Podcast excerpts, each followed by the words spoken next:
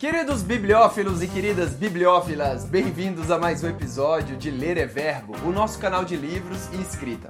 Hoje vamos ver os livros que estão na minha fila de leitura. Nem todos os livros serão lidos, mas não custa dar uma chance para cada um deles. E ao final, quero saber quais os livros que estão no seu radar. Quero lembrar que todos os links para todos os livros que eu falar aqui estão na descrição do vídeo. Cara, é muito fácil hoje em dia você poder é, ler um livro. Por quê? Como é que você faz? Você entra na Amazon.com, faz uma conta no Kindle, você não precisa ter o dispositivo Kindle. Você pode baixar o app no seu celular e lá você baixa amostras do livro. E essas amostras você pode ler até 10%, então você começa a ler. Se te interessar, você continua, beleza? Mas antes de começarmos, gostaria de dizer que este episódio também está em formato de podcast. Você pode achar o nosso podcast Ler é Verbo em qualquer tocador. Basta você procurar por Ler é Verbo e ouvir o que falamos aqui. Gostaria também de pedir para você curtir esse vídeo e se inscrever no canal, pois assim você não perde nenhuma atualização. E é muito mais legal você estar tá inscrito e ver o crescimento dessa comunidade maravilhosa que a gente está criando aqui.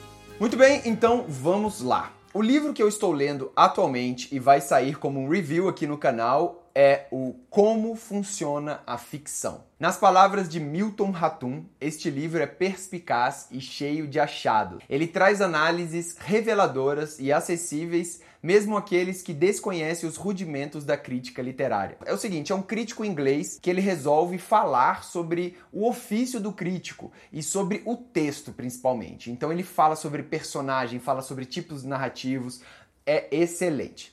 Bem, outro livro que está na minha lista, mas eu ainda não li, é Scrum, a arte de fazer o dobro do trabalho na metade do tempo. Com base em insights de artes marciais, tomadas de decisão judicial, combate aéreo avançado, robótica e muitas outras disciplinas, o método Scrum é prático e fascinante. Mas a razão mais importante para ler esse livro é que ele pode ajudar você a alcançar o que os outros consideram inatingível. Com certeza eu vou dar uma olhada nele, já me foi recomendado por outras pessoas e eu acho que você também pode dar uma olhada. O próximo livro é O Jogo Interior do Tênis, o guia clássico para o lado mental da excelência no desempenho. Em vez de propor técnicas de jogo, este livro se concentra no fato de que todo jogo é composto por duas partes, exterior e interior.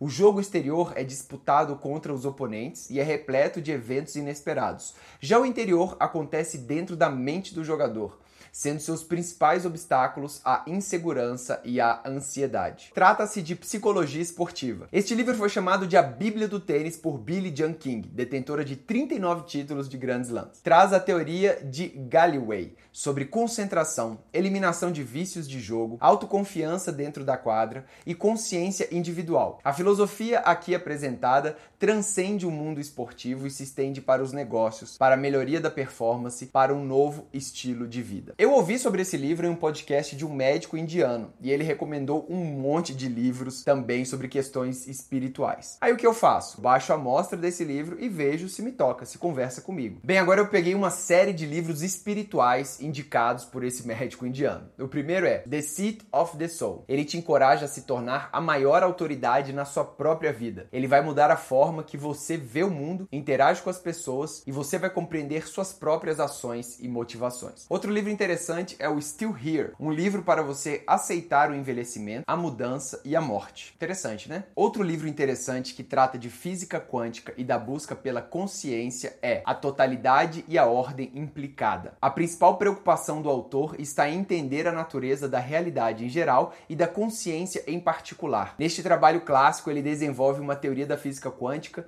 que trata a totalidade da existência como um todo ininterrupto. Escrevendo com clareza e sem jargão técnico, ele torna ideias complexas acessíveis a qualquer pessoa interessada na natureza da realidade. E aí, você curtiu? Agora eu quero saber de você. Quais os livros que estão no seu radar? Quais que estão naquela sua fila de leitura que você quer ler ou que já tem até um tempo que você quer ler, mas ainda não teve oportunidade? Deixe aqui nos comentários todas as suas sugestões, porque quem sabe, né? Uma dessas recomendações pode virar um vídeo aqui do nosso canal. Bem, pessoal, por hoje é só. Espero que você tenha gostado desse vídeo. Dê uma curtidinha e inscreva-se no canal. Até a próxima. Boa sorte. Valeu.